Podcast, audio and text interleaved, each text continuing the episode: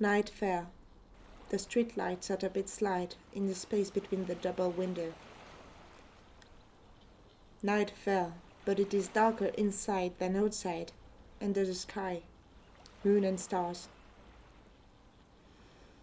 The light is playing hide and seek outside.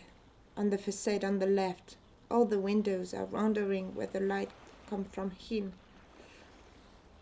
The light is playing hide and seek outside. On the facade on the left, all the windows are wondering where the light comes from out or in.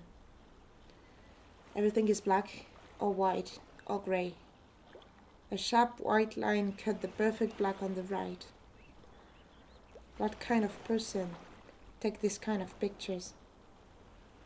Who remains lonely in the dark, staring outside the windows at walls, other windows? Does the light matters more than the sea? Invisible here, it's just on the right across the road. What feeling, what inches can take away from calm, pure sea towards sad walls and stingy lights? Maybe it is because it is so stingy that it is fascinating.